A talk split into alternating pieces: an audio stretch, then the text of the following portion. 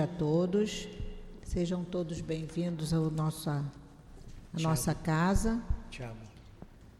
Boa noite aos nossos irmãos que nos assistem através dos canais do Facebook e da internet. Que a doce paz do Mestre Jesus possa nos envolver.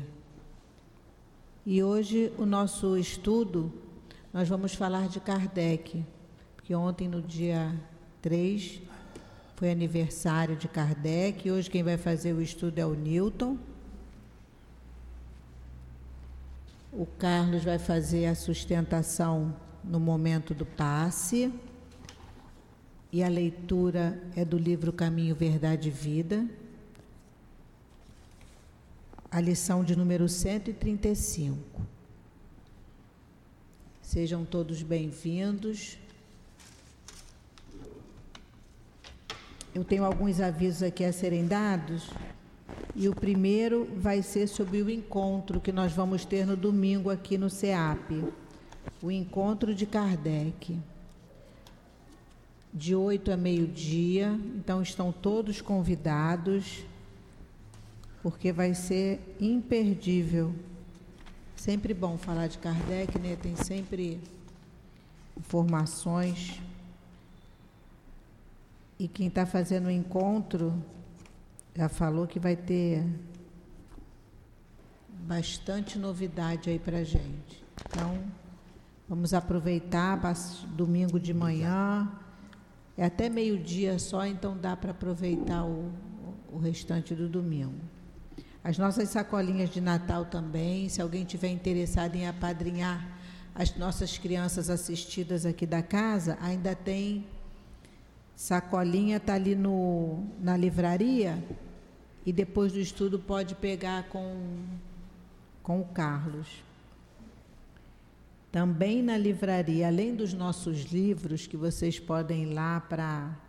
que a gente está com uma diversidade boa de títulos, tem uma rifa de um jogo de toalha e um porta-livros. A rifa custa R$ reais. Nós temos depois do, do estudo atendimento fraterno. Se alguém tiver necessidade de conversar, o atendimento fraterno tem como objetivo esclarecer aos nossos irmãos que chegam à casa espírita, buscando alguma resposta é, para alguma dificuldade, alguma aflição que esteja passando e essa conversa é sempre com base nos princípios do Evangelho e da doutrina espírita. Então, se alguém tiver a necessidade de conversar, depois da palestra, é só continuar sentadinho no seu lugar que a gente vai encaminhar um trabalhador para que possa orientá-los melhor. Nós temos a nossa obra social, que funciona sempre no sábado. E a nossa casa já está atendendo, acho que mais de 200 famílias. E essas famílias, elas, a gente atende crianças e jovens de 0 a 18 anos. Elas chegam aqui por volta de 8 horas, tomam café, são evangelizadas, almoçam. Os responsáveis também são evangelizados. E mensalmente essas famílias recebem cesta básica. E a gente sempre pede ajuda. Os mantimentos que compõem a nossa cesta básica estão ali naquele cartazinho que a gente tem ali fora, mas é o básico: arroz, feijão, farinha, óleo, açúcar. E a gente agradece muito, porque toda ajuda é sempre bem-vinda. Eu vou iniciar a leitura do, da lição de hoje, do Caminho Verdade e Vida. Vou pedir, por favor, é, que se puderem desligar os celulares ou pôr em modo vibra para que o celular não toque na hora da, do estudo, porque sempre que o celular toca, a nossa atenção é, é desviada para o toque do celular. Eu vou fazer a leitura do livro Caminho, Verdade e Vida, lição de número 135, que tem como título O Ouro Intransferível. E o versículo que Emmanuel nos traz é o versículo do livro do Apocalipse. E ele diz assim: Aconselho-te que de mim compres ouro provado no fogo, para que te enriqueças. Está no livro do Apocalipse, capítulo 3, versículo 18. E Emmanuel nos fala desse versículo da seguinte forma: Sempre vulgares as aquisições de custo fácil, nada difícil ao homem comum perseguir as possibilidades financeiras, aliciar interesses mesquinhos, inventar mil recursos para atingir os fins inferiores. Entretanto, os que adotam semelhante norma desconhecem o caráter sagrado do mais humilde patrimônio que, que lhes vai às mãos, abusando da posse para sentirem-se depois mais empobrecidos que nunca. A recomendação divina é sufici suficientemente clara. Para que um homem se enriqueça, deve adquirir o ouro provado no fogo, fortuna essa que procede das mãos generosas do Altíssimo. Somente essa riqueza espiritual, adquirida nas situações de trabalho árduo, de profunda compreensão, de vitória sobre si mesmo, de esforço incessante, conferirá ao espírito a posição de ascendência legítima, de bem-estar permanente, além das transformações impostas pelo sepulcro, e apenas levará a efeito tão elevada conquista após entregar-se totalmente ao Pai para a grandeza do serviço divino. O homem, mobilizado pelo homem, poderá sem dúvida receber volumosos salários. Convenhamos, porém, que esses bens se transformam sempre ou algum dia serão transferidos a outrem pelo detentor provisório. No entanto, quando o trabalhador gasta suas possibilidades no trabalho do bem, com o esquecimento do egoísmo desinteressado de si próprio, colocando acima dos caprichos da personalidade os objetivos da obra de Deus, lutando, amando, sofrendo e entregando-se a Ele, adquire indiscutivelmente o ouro eterno e intransferível. Vamos agora elevar os nossos pensamentos a Deus, nosso Pai, Jesus, nosso Mestre, amoroso e bom. A esses espíritos amigos que prepararam nosso ambiente para receber a cada um de nós. Pedimos aos nossos amigos espirituais que possam ajudar ao Newton para que ele possa trazer para nós as sementes vindas do alto, que suas palavras possam penetrar em nossos corações, na nossa mente, para que, ao sair, para que quando sairmos daqui possamos levar as informações trazidas pelo Cristo. E hoje ele vai falar de Kardec. E o nosso agradecimento muito grande a esse espírito que nos abriu tantas portas da doutrina espírita. Que seja em nome de Jesus, em nome da direção espiritual da nossa casa, mas acima de tudo, em nome de Deus, que nós possamos iniciar o nosso estudo da noite de hoje. Graças a Deus. Eu vou passar a palavra para o Newton para que ele inicie o estudo.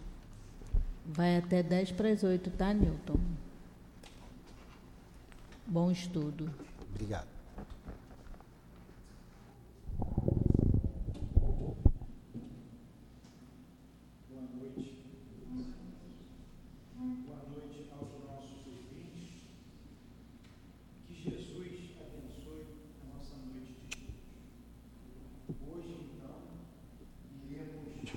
Falar do mestre Kardec.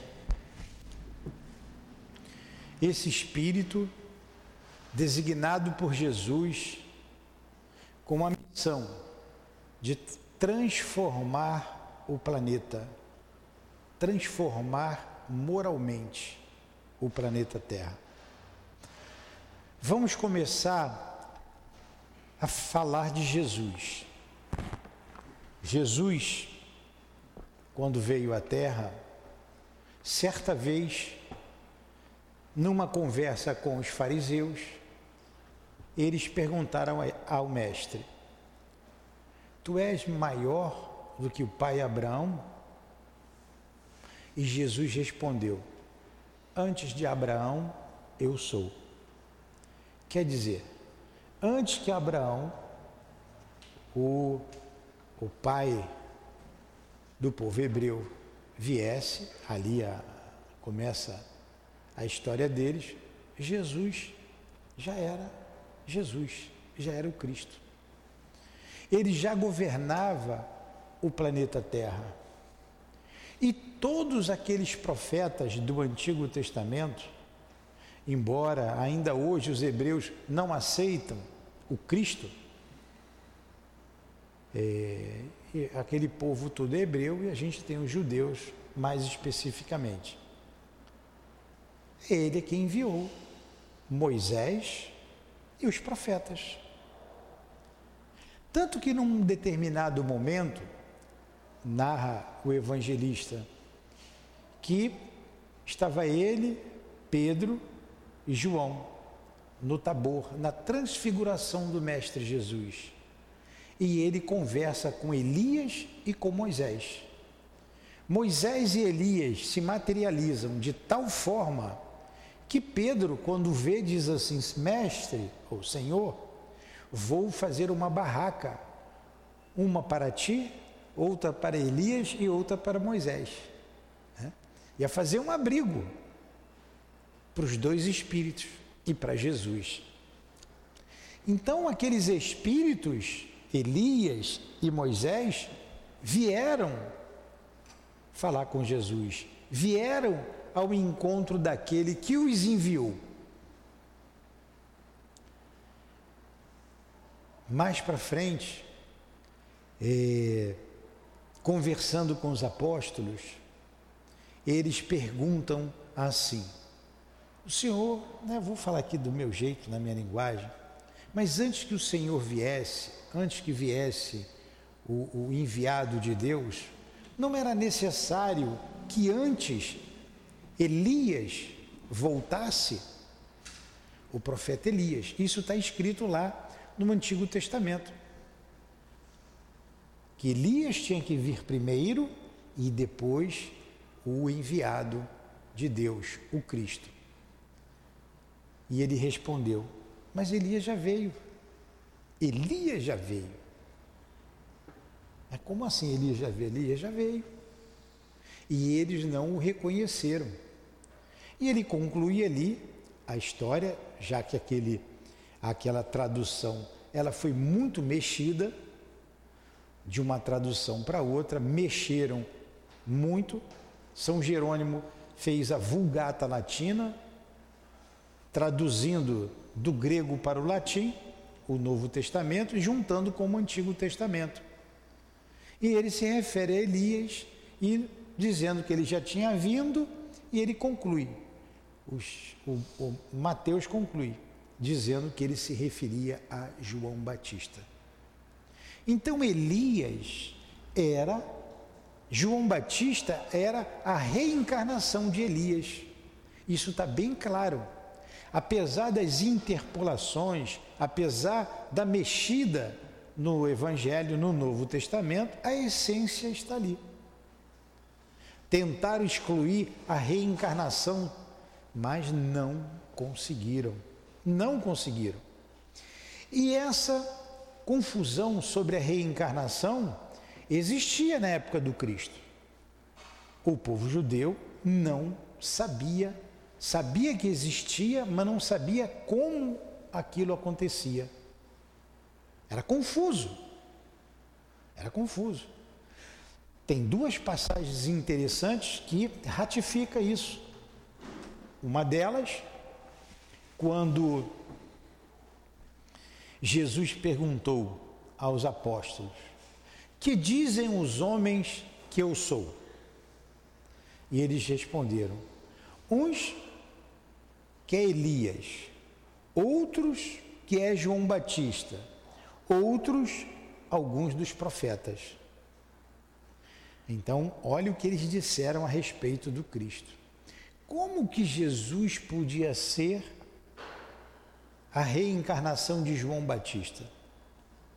Se João Batista foi contemporâneo de Jesus, e Herodes mandou cortar a cabeça dele.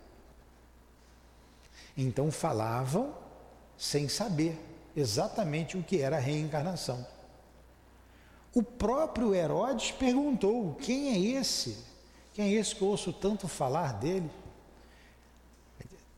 Dizem que é a reencarnação de João Batista. E Herodes fica preocupado, mas eu mandei cortar a cabeça de João Batista, como é que ele está falando de novo? Então eles tinham essa ideia, essa ideia era equivocada, eles não sabiam como isso acontecia. E isso é tão, tão notório que um próprio fariseu, quem era o fariseu? O fariseu era aquele que conhecia, que interpretava a lei mosaica.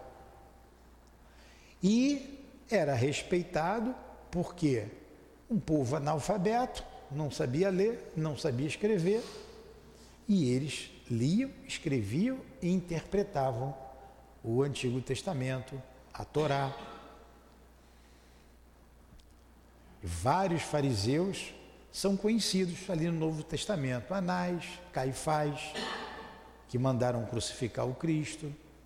Você tem alguns bondosos fariseus, como Gamaliel, como Nicodemos. E tem uma passagem interessante com Nicodemos sobre a reencarnação, que Nicodemos pergunta lá para as tantas a Jesus o seguinte: Como posso eu, já velho, entrar no ventre da minha mãe novamente? Olha a pergunta de Nicodemos. Eu já estou pegando do meio para o final da conversa de Jesus com Nicodemos. E Jesus responde para ele: Pô, Nicodemos, você não entende quando eu estou falando das coisas da terra e quando eu te falar das coisas do céu? Então o próprio doutor da lei não compreendia direito a reencarnação. Uns dizem, interpretam erradamente que Jesus estava falando da, da água do batismo, porque ele responde assim, né? É em verdade, em verdade eu vos digo, ninguém é, verá, re, verá o reino do céu se não nascer de novo. O que nasce da água, né, o que nasce da carne é carne, o que nasce da água é água, o vento sopra onde quer. Aquela passagem toda que é interpretada como o batismo. Mas não, Jesus estava falando da reencarnação, porque ele não não repreendeu a Elias. Porque Jesus, quando alguém falava algo contra a lei de amor, ele de imediato ele trazia um ensinamento, ele repreendia, ele trazia um ensinamento. Mas ele não falou isso. Ele não repreendeu a Nicodemos. Então Jesus falava da reencarnação. Jesus veio para falar da vida futura. Jesus veio para falar do amor, da lei do amor, falar da imortalidade da alma, mantendo a sua individualidade e da vida futura. Jesus veio trazer a ideia do Deus Pai, um Deus bom, porque até então o Deus dos judeus era um Deus cioso, um Deus violento, um Deus que tinha preferências, um Deus que escolheu o povo hebreu em detrimento das, do, do restante do povo. E Jesus veio dizer que Deus era Pai, que Deus era bom, que era Pai de todos nós. Eles já tinham uma ideia do Deus único, mas eles não compreendiam também profundamente o que era esse Deus único.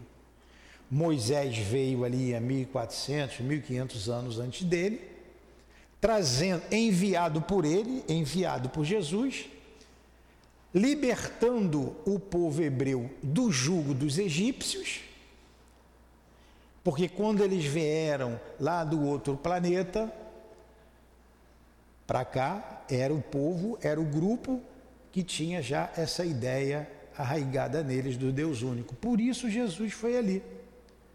primeiro Moisés, tirando do jugo egípcio, que eles eram escravos, foram escravizados pelos egípcios, levou para a terra prometida, ficou 40 anos com eles no deserto para tirar aquelas crendices, tinha muita, muita confusão com o mundo espiritual, apesar de entender o Deus único, mas os egípcios, eles eram é, politeístas.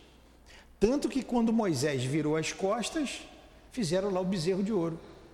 Então ele rodou 40 anos no deserto para que os mais velhos fossem morrendo e os mais novos pegando a ideia do Deus único que ele trouxe. É interessante isso, que quando a gente veio aqui, a gente faz a evangelização ali das mães, sempre tem uma criança no meio. Aí eu faço uma pergunta doutrinária. Ninguém responde. Aí o garotinho vai lá, levanta o braço e responde. Falei, onde é que ele aprendeu isso? Onde é que você aprendeu isso? Na evangelização, tio. Eu não me lembro a pergunta, eu sei que a resposta era perispírito. Ali o perispírito, é ali que está gravado tudo. Tinha oito anos o menino. Eu falei, ah. Então, a, a, filha aí da menina que está aí, ela tem acho que seis anos, a Mel. A Mel tem quantos anos? Seis anos. Sete anos. Ela vem sempre com a mãe aqui, ela levanta o dedo, é isso, isso, isso. Ela responde tudo. Os adultos ficam quietos. Então eles gravam, eles entendem com mais facilidade. O doutor Erma disse isso para a gente uma vez: olha, a minha preocupação é com as crianças. Os, os, os adultos, as mães, é com vocês.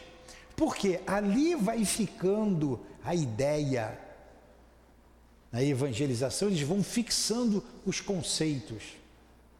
Então veio Moisés, enviado pelo Cristo, Vem Elias, vem aqueles profetas todos, até que no momento em que ele tinha que falar do amor e exemplificar o amor, ele diz: aí é comigo. Aí eu é que tenho que ir, eu é que tenho que falar. Mas, lá para as tantas, ele diz assim: E eis que vos enviarei um outro consolador, o Espírito de verdade, que ficará convosco que vos fará relembrar tudo o que tenho dito, que vos fará relembrar tudo o que tenho dito e vos ensinará muitas coisas. Estão lembrados? O Consolador, que erradamente, né, a igreja interpretou sendo a festa de Pentecostes penta, cinco. Como é que 50 dias depois iria o Cristo ensinar através da manifestação dos Espíritos o que ele não pôde ensinar? Por que, que ele não ensinou? Esperar 50 dias? Ele já tinham esquecido tudo que ele falou há 50 dias atrás? Claro que não. Estava tudo fresco na cabeça dos apóstolos, era só o que se comentava na cidade, porque ele foi crucificado. Foi algo que chamou a atenção de todo mundo, foi um espetáculo. Mas quem é o consolador prometido? Que ele, ele disse: E eis que vos enviarei novamente.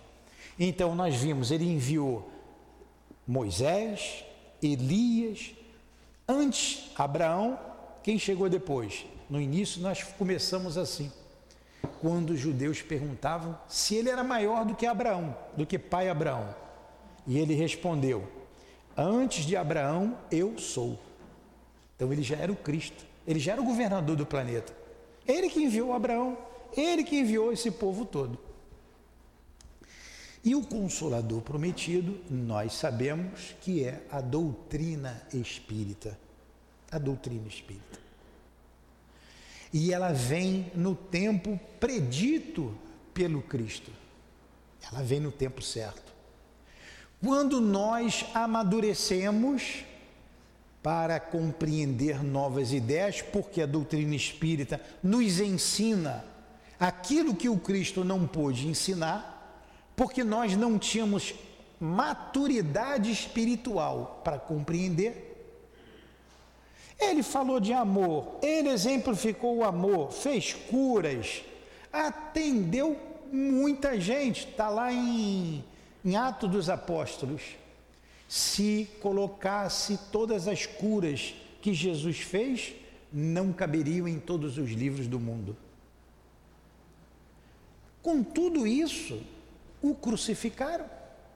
Foi traído, falso testemunho foi levantado contra ele, foi ridicularizado, cuspiram nele, bateram na face dele e o crucificaram, ainda mandaram carregar a cruz. Né? Tá, era tão pesada o, a, o madeiro e abaixo de chicote, hein? Que ele caiu. Aí chamaram lá uma pessoa para ajudar a levar parte lá da, da cruz. Como é que é o nome dele? Quem foi que levou a cruz para Jesus? Que ajudou Jesus? Valendo meu celular. Vamos lá. Hã? Tá vendo? Quem foi que levou? Não foi Sirineu? Foi Sirineu. O Sirineu pegou e ajudou Jesus a levar a cruz. Perderam o celular. G23, acho que é G23, né? Enfim, Jesus foi morto. Uma morte crudelíssima, que é a crucificação. Então, não entendiam, não aceitaram, não compreenderam a sua missão. E ele vem depois com a doutrina espírita. E ele envia quem? Allan Kardec. Ele envia Kardec para compilar a doutrina espírita. Kardec reúne em feixes, compilar é reunir em feixes a ideia que os Espíritos trouxeram. Mais o enviado do Cristo. Kardec fez perguntas, foram 1019 perguntas no livro dos Espíritos, mais algumas subperguntas, que eu não sei a quantidade de cabeça, e as respostas. Então, o livro dos Espíritos é a base da doutrina espírita, a coluna vertebral. E a doutrina espírita é eminentemente consoladora. Como ela consola? Os corações aflitos dos pais, o coração aflito das esposas, dos esposos, daqueles que vêm buscar notícia dos seus entes queridos. Como consola? Quantas notícias, cartas belíssimas que o nosso Chico trouxe. Quantas lágrimas, mesmo aqui na nossa casa simples, pequenina, nós vimos rolar de rostos quando receberam a notícia dos seus entes queridos. Eu mesmo, quando recebi notícias, e de vez em quando a gente tem a notícia, da minha amada e querida esposa. Como emociona e como isso é consolador. E quanto a doutrina espírita nos fez relembrar o que o Cristo trouxe. O quanto ela faz a gente lembrar. A doutrina espírita é o cristianismo redivivo e ensina abertamente a reencarnação, por exemplo, que nós tanto falamos lá atrás.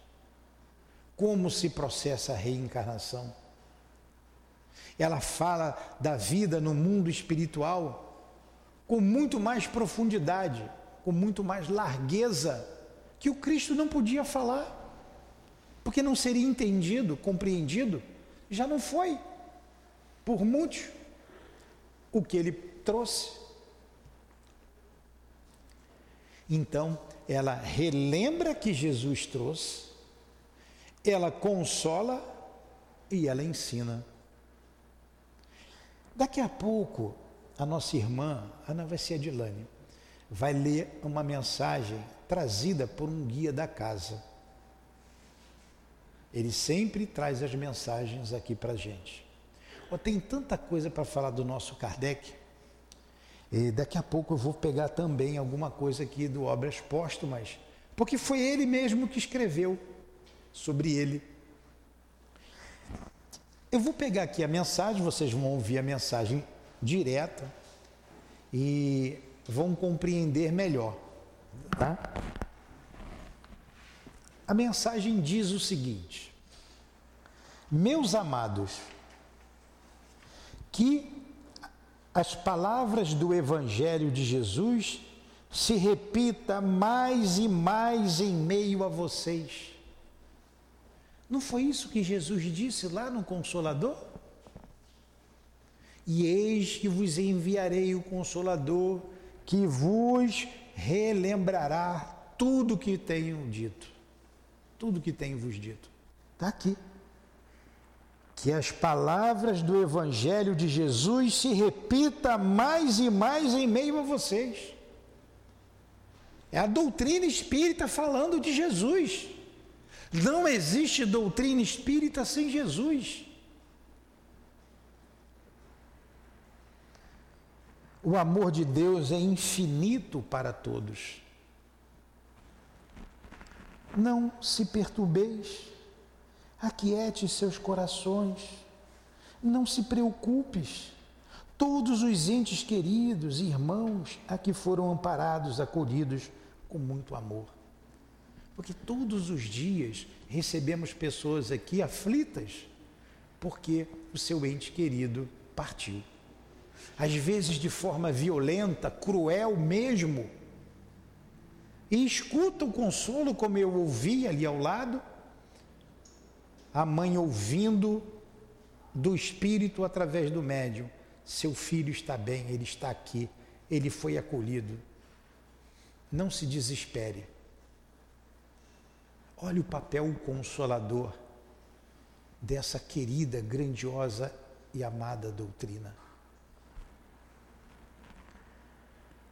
Continue em prece por eles, por nós, por todos. Continuemos em prece pelos nossos entes que desencarnaram. Muitos cristãos não fazem preces pelos seus entes queridos. Não fazem. Olha, a doutrina espírita ensinando que eles vivem, que eles não estão encerrados no inferno, nem estão fechados no céu beatífico egoísta. Eles estão vivos e sentem os nossos sentimentos, sentem os nossos pensamentos, vibram conosco, choram conosco sorriem conosco. Então ele está dizendo: olha, orem por eles, orem por nós. A gente pede altivo, me ajuda, mas o altivo precisa de prece. Porque Jesus está bem acima dele. Se Jesus está bem acima dele, de mim então está infinitamente anos luzes, né? Então ele precisa de preces. Os espíritos também caem em tentação. Eles também muitas vezes abandonam a, a casa que os acolhe e têm a opção de vida deles. Precisam da nossa prece. E os nossos entes amados e queridos também precisam. E ele continua: que hoje vocês nós, desencarnados e encarnados, possamos estar felizes nesse dia. E o que, o que o Espírito está se referindo a esta mensagem aqui? O dia do nascimento de Allan Kardec, 3 de outubro de 1803. 1804, desculpem. 3 de outubro de 1804 vem Allan Kardec, o enviado do Cristo, mais um enviado do Cristo. Vamos ver como ele diz aqui. Então, em 3 de outubro de 1804, que o nosso Jesus encaminhava ao orbe terrestre esse espírito que todos nós admiramos, exaltamos pela sua capacidade, pela sua elevação, por ter ouvido e colocado em prática em ordem tudo o que o Mestre Jesus tinha dito em tempos antes.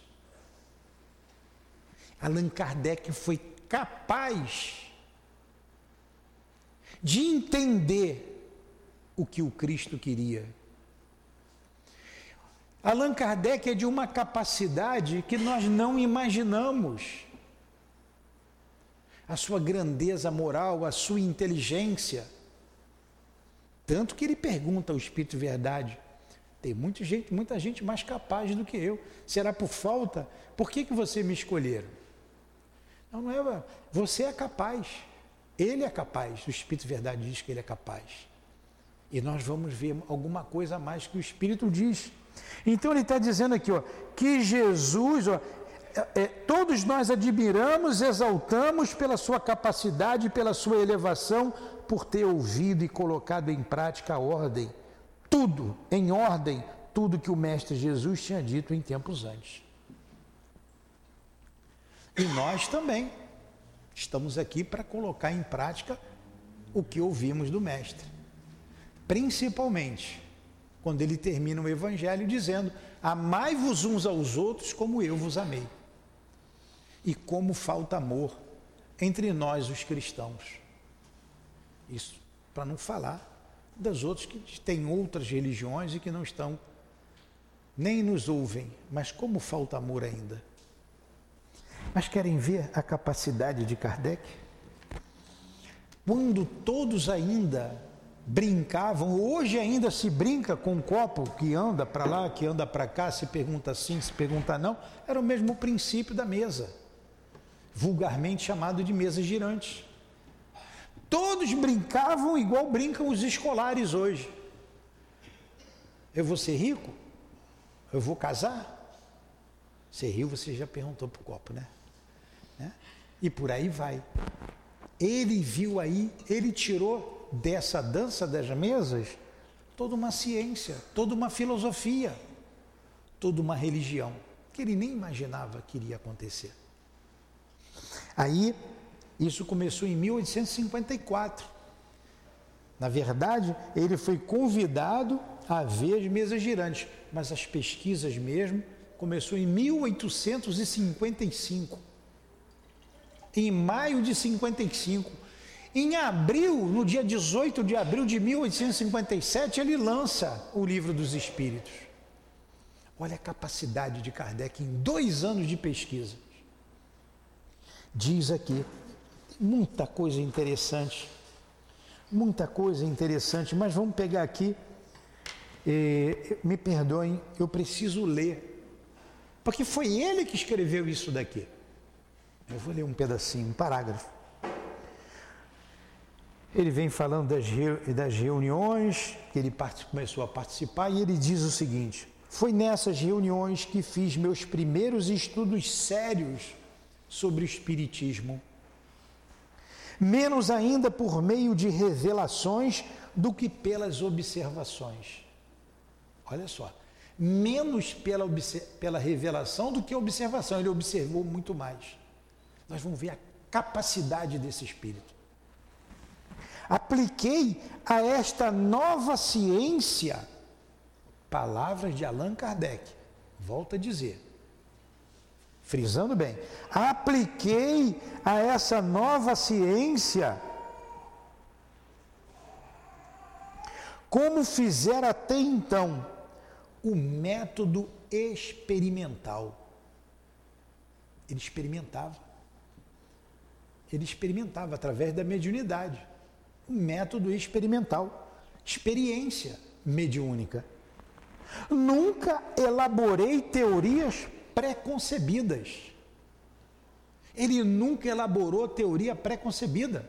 Tanto que quem se revelou foi o próprio fenômeno. O fenômeno disse para ele: Nós somos as almas dos homens que já morreram. Não foi Kardec que descobriu que levantando teoria, eles são os espíritos. Não, foi o contrário. Os espíritos disseram: Nós somos os espíritos. Nós somos as almas dos homens.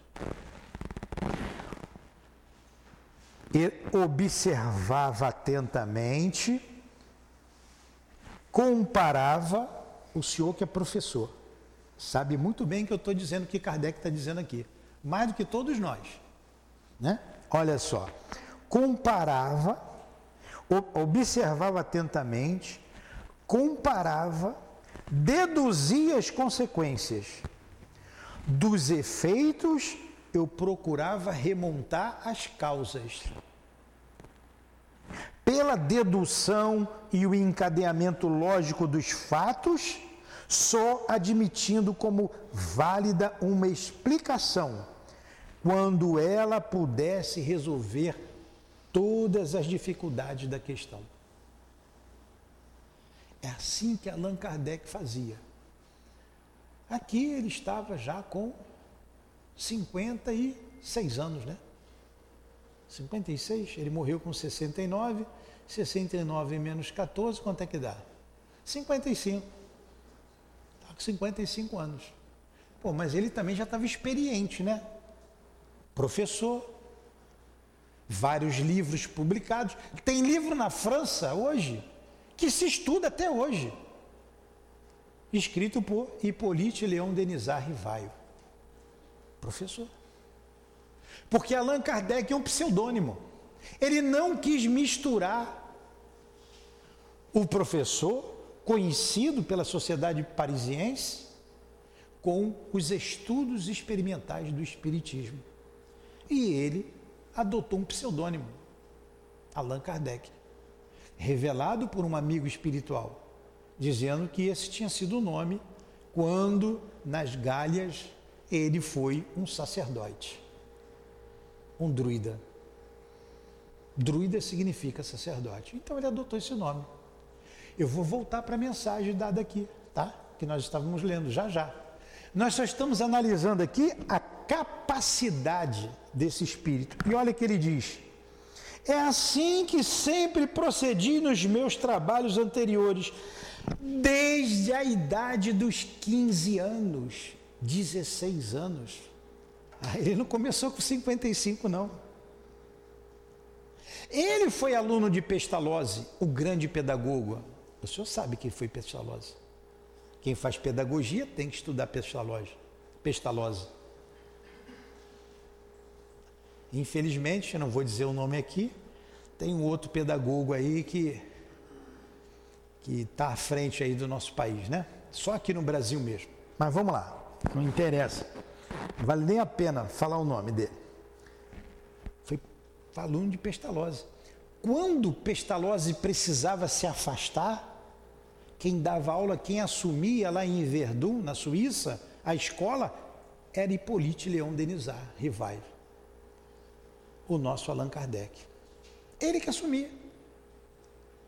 Então, olha a capacidade dele. Desde os 15 anos, 16 anos, ele já fazia isso. Compreendi antes de tudo a gravidade da exploração que ia empreender. Entrevi nesses fenômenos a chave do problema obscuro e tão controvertido do passado e do futuro da humanidade. A solução do que eu procurava durante toda a minha vida. Então ele já veio para isso desde toda a vida, ele buscava, ele encontrou as soluções que ele buscava. Quantos de nós queríamos, tínhamos ânsias de descobrir, é, querer mais, saber mais na religião que professávamos, como eu no catolicismo? Quando cheguei dentro da doutrina espírita, fiquei igual pinto no lixo. Eu falei, era isso que eu queria. Era isso que estava faltando. E Kardec não foi diferente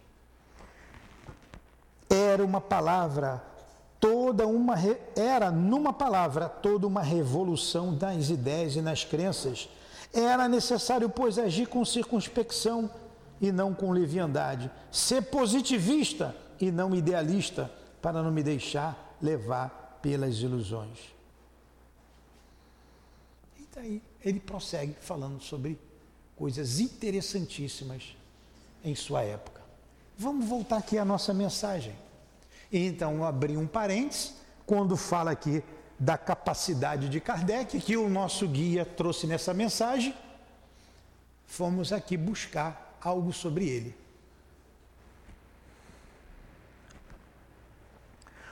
tudo que o Mestre Jesus tinha dito em tempos antes, o nosso irmão Hipólite Leão Denizar Rivaio concluiu, trouxe para gente, lá no Consolador Prometido.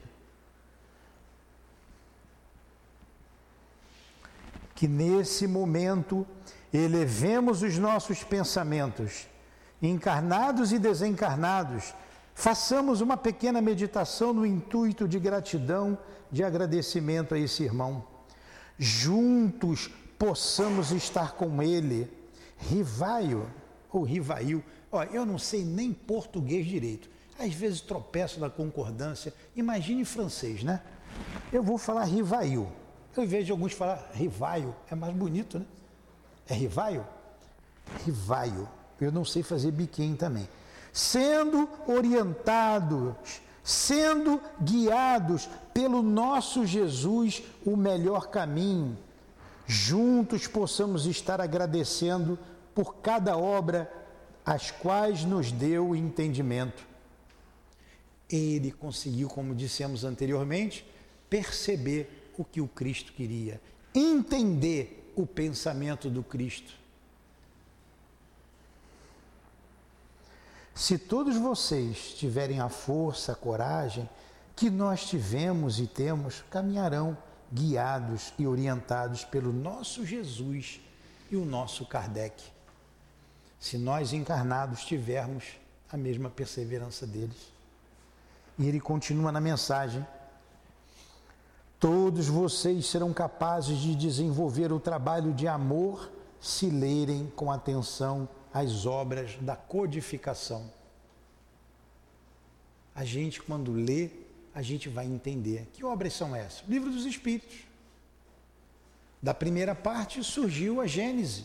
Da segunda parte, que são as leis morais, surgiu da segunda parte, que fala do mundo espiritual, o livro dos médios da terceira parte que fala das leis morais, o Evangelho.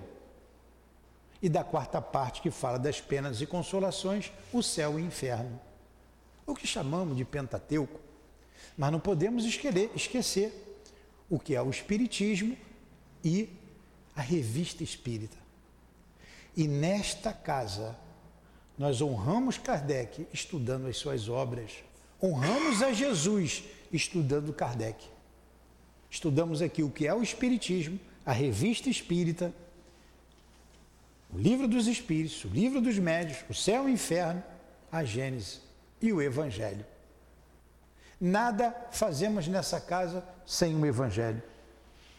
E junto à sua amada dama, então vamos lá, desculpe que eu pulei. Todos vocês serão capazes de desenvolver o trabalho de amor se lerem com atenção as obras da codificação são palavras que o Mestre ditou, são perguntas aos espíritos. Olha só, são palavras que o Mestre ditou, são perguntas aos espíritos, são respostas dos espíritos. São 1019 perguntas, mais as subperguntas. 1019 respostas, mais as respostas das subperguntas foi ele, Jesus, orientando e guiando Allan Kardec. Foi Jesus. A importância de Jesus em nossas vidas foi Jesus. Desde Abraão até Allan Kardec, foi Jesus. O sábio dos sábios o guiou, direcionou e cuidou. E junto à sua amada dama, fala-se pouco de Amélie Boudet. Esse acho que meu francês está bonito. Amélia Boudet, Amélie Boudet, a esposa, a dama, a amada de Allan Kardec. E são vistos juntos no mundo espiritual. Quando ele desencarna, que dor ela deve ter sentido, hein? Deve ter ficado sem chão, perdida naquele momento. Se manteve firme. né, foram atrás dela para processá-la. Ela sofreu também. Ela esteve sempre ao lado dele. E no mundo espiritual continua com ele. Fala-se pouco.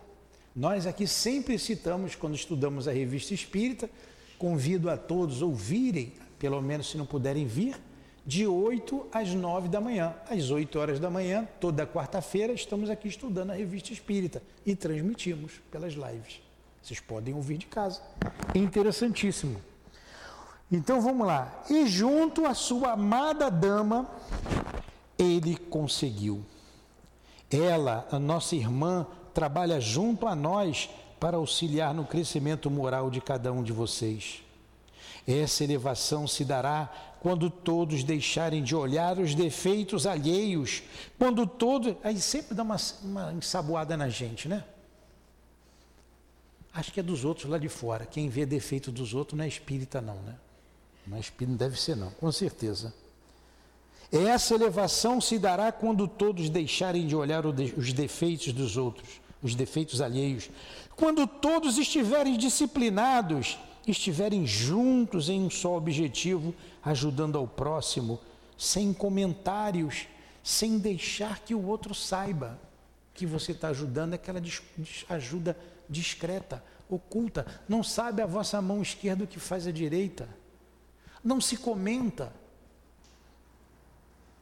Siga um modelo. O modelo é Jesus. Siga o modelo. Quantos ele curou? Está lá, pergunta 625 do livro dos Espíritos. Qual o maior espírito que já veio à Terra? Jesus. Jesus. Vê de Jesus. Ele é o nosso guia e modelo. Quantos voltaram para agradecer? Lembra da cura dos dez leprosos? Ali ele já dá um grande ensinamento. Somente um voltou para agradecer. E ele pergunta: cadê os outros? Não sei, Senhor. Eles se foram. Dez leprosos estavam condenados à morte. Só um compreendeu. Somente um ficou curado. E nós estamos compreendendo o que o Cristo espera de nós? A doutrina espírita está facilitando esse entendimento, esse chamamento do Cristo chamamento para a felicidade, para a nossa libertação do jugo terreno, da carne pesada, das paixões que essa carne sempre tenta nos arrastar. Sejam caridosos, mas caridosos com o coração. Você sabe o que, ele quis dizer aqui? Ó? E não com a ação de fazer o bem, Sejam caridosos com o coração e não com a ação. Fazer por fazer, porque é pobre e miserável. A gente ser caridoso porque a gente está amando o nosso próximo, porque a gente quer para ele o melhor para mim. Se eu dou um prato de comida a ele, eu dou porque eu sei o que é a fome, eu sei que ele está sentindo fome. E eu faço da melhor poss maneira possível esse prato de comida. Então façam com o coração. Façam com o coração. Eu falei o prato de comida, mas tem a caridade moral, né? tem a caridade é, material. Quantos, quantos homens que têm condições, por exemplo, colocam alunos para estudar gratuitamente nas suas instituições? sem saber nem quem é. Isso é amor ao próximo. Tem várias maneiras de se praticar caridade. Quantos empregam em suas instituições, em suas empresas, para ajudar o outro, para que ele não passe fome. E a gente desprezar o outro porque é pobre, porque é miserável, não esqueçam, está aqui, estou lendo que está aqui. Os milionários também precisam de caridade, também precisam de amor, precisam ser instruídos para um melhor caminho. Amem uns aos outros, ajudem uns aos outros com preces, com palavras acolhedoras. Essa é a mensagem, volto a dizer, quem vê depois que vai ser lida aqui no final. mas ele está falando de todos nós o que a doutrina espírita está nos dizendo, nos ensinando. Quem veio depois? Falamos do Cristo Consolador. Né? Então ele veio para relembrar o que o Cristo disse, consolar, porque é consolador, e ensinar. Está ensinando. Também sabemos que a multidão se aproxima de todos vocês, e todos vocês deverão estar preparados para as dores que verão de perto. A multidão está chegando. Os guias estão dizendo: estamos fazendo uma casa ali para receber a multidão. Isso é confiança no mundo espiritual. Vai chegar e a gente precisa se preparar para isso. Juntem-se ao nosso Kardec, a nossa Amélie Gabriele Boudet, a nós que conseguimos entender o que o Cristo ensinou, o que o Cristo trouxe através dos nossos irmãos, que o Cristo já, no, já o conhecia e sabia que o nome dele era Allan Kardec. Kardec e Jesus. Jesus e Kardec. Essa é a doutrina espírita. Mais nada pode se imiscuir. Mais nada. O grande mestre, o mestre dos mestres, Jesus. E o nosso mestre também, Allan Kardec. Me despeço de todos vocês, vibrando amor e paz do nosso Senhor Jesus para com todos nós, desencarnados e encarnados. Essa foi a mensagem trazida por um guia da casa, enaltecendo o nosso mestre Kardec. Tem Tem tanta coisa, mas eu vou dizer uma frase aqui. A missão dos reformadores está cheia de escolhos e de perigos. A tua é rude. Isso é o Espírito Verdade dizendo para Kardec. Previno-te, pois trata-se de abalar e transformar o mundo inteiro. A doutrina espírita trata, tem o objetivo de abalar e transformar o mundo, o planeta. Será uma revolução moral. Mas lá na frente, e a gente vai falar com, por isso para encerrar, mas aqui na frente, quando o, um dos seus guias, chamado Zé, que é o Zéfiro, um espírito, um espírito familiar, amigo de Kardec, diz assim para ele: a verdade não será conhecida ainda, nem acreditada por todos, senão daqui a muito tempo. Há muito tempo. Isso foi dito lá em mil, trazido em 1857, a doutrina espírita, e ela não alcançou ainda todo o planeta Terra. Está restrita ainda praticamente aqui no Brasil. Tem no mundo inteiro, grupos pequenos. Aqui no Brasil, há muitos estudiosos da doutrina espírita. Mas ela veio para alavancar o progresso moral da humanidade. Os tempos, isso é um processo. Não é o ano que vem, não foi quando foi lançado o livro dos Espíritos, é um processo. Nós estamos no processo. Os ensinamentos do Cristo duraram mil e oitocentos anos. A segunda revelação, a primeira veio com Moisés, mil e quinhentos anos antes, mais ou menos mil quatrocentos, quatrocentos e pouco. Depois veio o Cristo, depois a doutrina espírita. Estamos agora na final da transformação da humanidade. Certamente, a providência divina trará aqueles espíritos encarregados de divulgar estas verdades. Como dissemos sempre aqui, sempre aqui nos nossos cursos, as ideias espíritas serão divulgadas. Não existe outra religião, outra filosofia no mundo que fale tão claramente do mundo espiritual quanto a doutrina espírita. Não existe. Não tem igreja que fale sobre o que nós constatamos aqui. E ainda hoje a gente escuta alguns dizerem assim: ninguém veio de lá para falar nada. Acabamos de ler aqui a mensagem de um que veio do lado de lá. Se pegar aqui e colocar aqui, bater aqui, Peixotinho, por exemplo, vocês vão ver espíritos materializados. Não tem dúvidas. Não tem dúvidas. Então, certamente a providência enviará espíritos de escola para que essas ideias sejam propagadas por toda a humanidade. Foi a doutrina espírita que inventou os espíritos? Não, eles sempre existiram. As ideias sempre existiram desde que o mundo é mundo.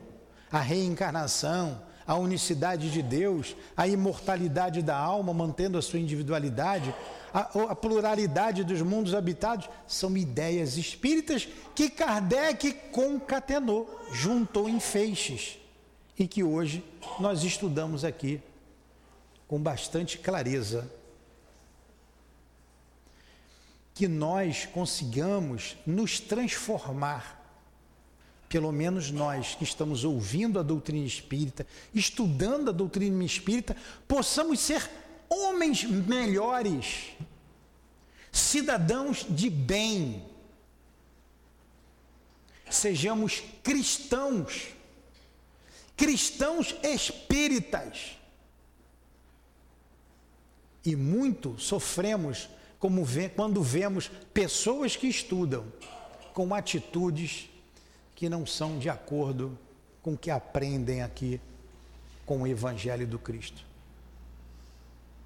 Com palavras mal colocadas, com atitudes. Sejamos cristãos, sejamos espíritas. Nós estamos na vanguarda de um ensinamento. E voltamos a dizer: a doutrina veio para transformar a humanidade. Comecemos por nós, a nossa transformação. Quando essas ideias se espargirem pelo mundo, o mundo vai se transformar. Quando ninguém mais tiver dúvida da reencarnação, da imortalidade da alma, não haverá mais suicídios. Os suicídios estão aumentando cada vez mais. A droga está se espalhando, tá? como se fosse uma coisa natural. As aberrações sexuais, tudo por falta de Deus na vida do homem, do conhecimento que o Cristo e a doutrina espírita nos trouxe. Que Jesus nos abençoe, que Jesus tenha piedade da humanidade, que Jesus tenha piedade de nós e a gente tenha força com Ele, nas nossas quedas, nos levantarmos e prosseguirmos sempre com Jesus e com Kardec. Que Ele nos abençoe e ilumine a todos. Muito obrigado. Obrigada, Newton, pelo estudo. Nós vamos passar agora ao segundo momento, o momento do passe. Pedir aos médios, por favor, que se coloquem.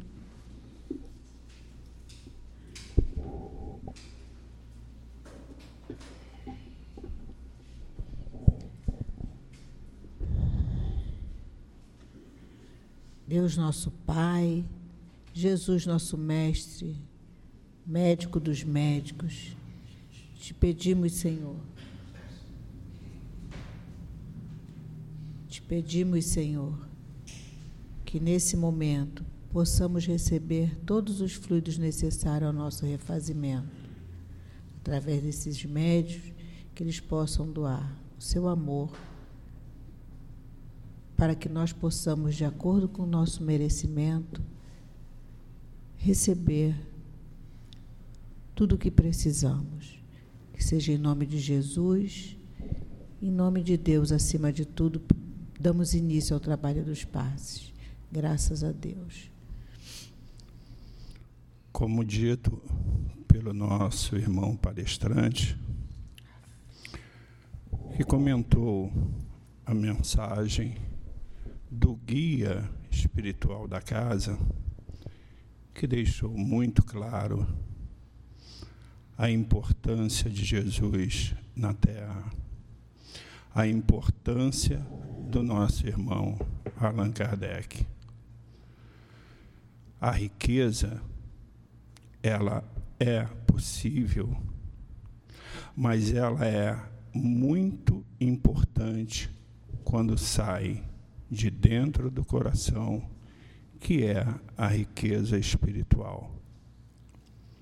O homem pode ter a sua riqueza, mas como por Chico Xavier e Emmanuel, que nos diz: sempre vulgares as aquisições de custo fácil.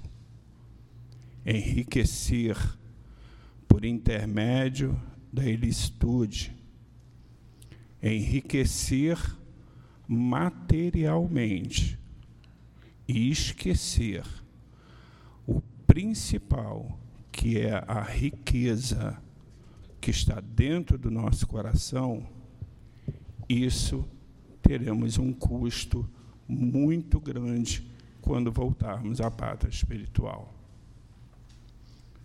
Nos foi dito, no entanto, quando o trabalhador gasta suas possibilidades nos trabalhos do bem, como esquecimento do egoísmo, desinteressado de si próprio, colocando acima dos caprichos da personalidade os objetivos da obra de Deus, lutando, amando, sofrendo e entregando-se a Ele.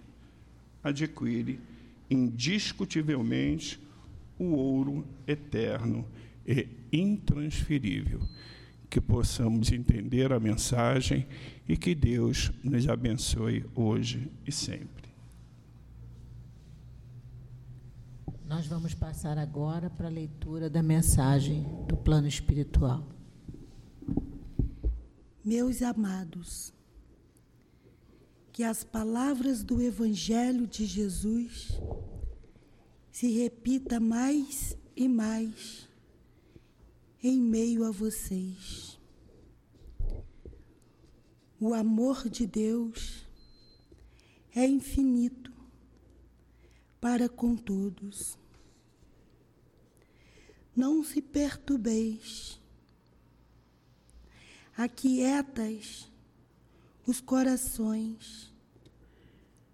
Não se preocupas, todos os entes queridos, irmãos, aqui foram amparados, acolhidos com muito amor que continuem em preces por eles, por nós, por todos. Que hoje vocês, nós, desencarnados e encarnados, possamos estar felizes nesse dia 3 de outubro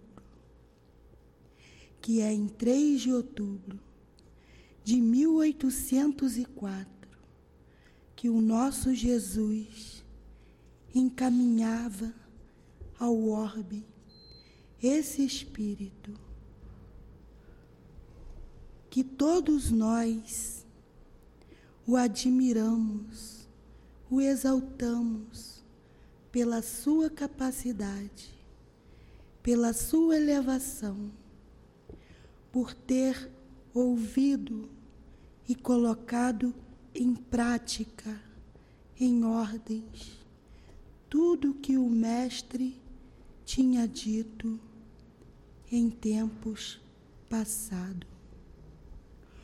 O nosso irmão Hippolyte Leon Denizar Rivail, que nesse momento elevemos os nossos pensamentos, desencarnados e encarnados. Façamos uma pequena pausa para meditarmos no intuito de gratidão, de agradecimento a esse irmão, Rivael. Juntos, possamos estar com Ele, sendo orientados, guiados pelo nosso Jesus ao melhor caminho. E juntos podemos estar agradecendo por cada obra, as quais deu-nos entendimento. E se todos vocês tiverem a força, a coragem que nós tivemos e temos, caminharão juntos, guiados e orientados pelo nosso Jesus, o nosso Kardec.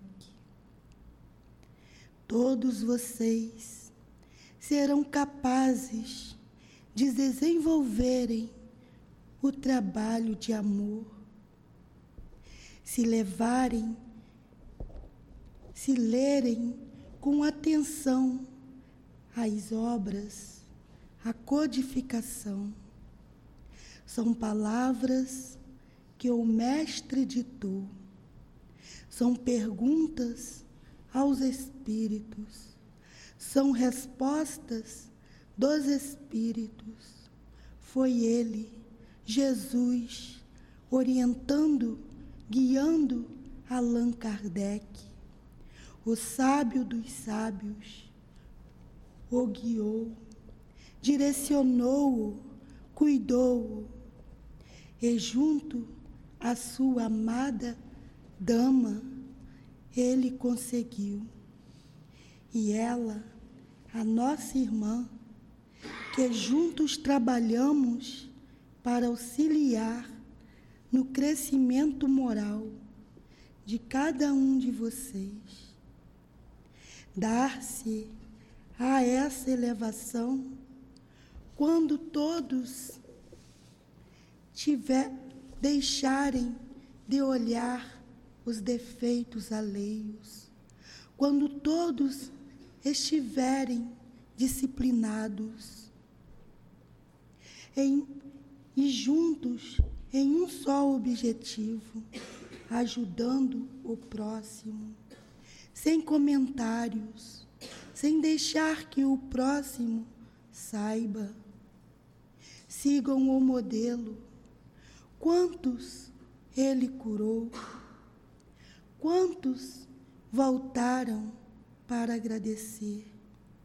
Sejam caridosos, com o coração e não com ação, fazer por fazer. Porque é pobre, miserável. Também os homens milionários precisam de caridade, de amor, precisam ser instruídos para um melhor caminho. Uns aos outros, amem uns aos outros, ajudem uns aos outros, com preces, com palavras acolhedoras. Estamos aqui, estamos orientando,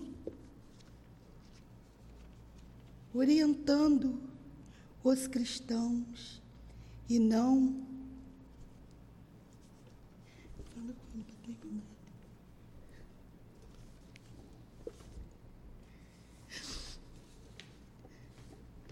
e não deixamos vocês. Só confiem no Mestre Jesus. Confiem. Nós juntos trabalhamos para o crescimento da casa. Também sabemos que a multidão se aproxima e todos vocês deverão estar preparados para dores que virão, verão de perto. Juntem-se ao nosso Kardec, à nossa Amélie Gabriele, a nós que conseguimos entender o que o Cristo ensinou, o que o Cristo trouxe através do nosso irmão. Que para o Cristo Já o nome era Allan Kardec. Me despeço de todos vocês, vibrando o amor e a paz do nosso Senhor Jesus para com todos nós, desencarnados e encarnados. Paz, um trabalhador do Cristo. Deus nosso Pai, doce Mestre Jesus, gratidão por tudo, Senhor, que nos trouxeste durante a tua passagem no nosso planeta Terra. Essa escola, tão bem escolhida por Deus e tão bem governada por ti, Jesus. Obrigada por o estudo de hoje, onde falamos desse espírito tão elevado que nos trouxe essa doutrina esclarecedora. Obrigada, Jesus Obrigada, Kardec, por todo o seu trabalho, nos trazendo os ensinamentos do Cristo. A esses espíritos que nos recebem com tanto amor, o nosso agradecimento. Aos diretores da nossa casa, encarnados e desencarnados. Nosso agradecimento pelo pelo trabalho, a oportunidade de trabalho na seara do Cristo. E que nós possamos assim, Senhor, voltar aos nossos lares em paz e agradecidos por tudo que recebemos nessa casa de amor na noite de hoje. Que seja em nome de Jesus, mas sempre, Senhor, em nome de Deus nosso Pai, te pedimos a permissão para darmos por encerrado o estudo da noite de hoje. Graças a Deus.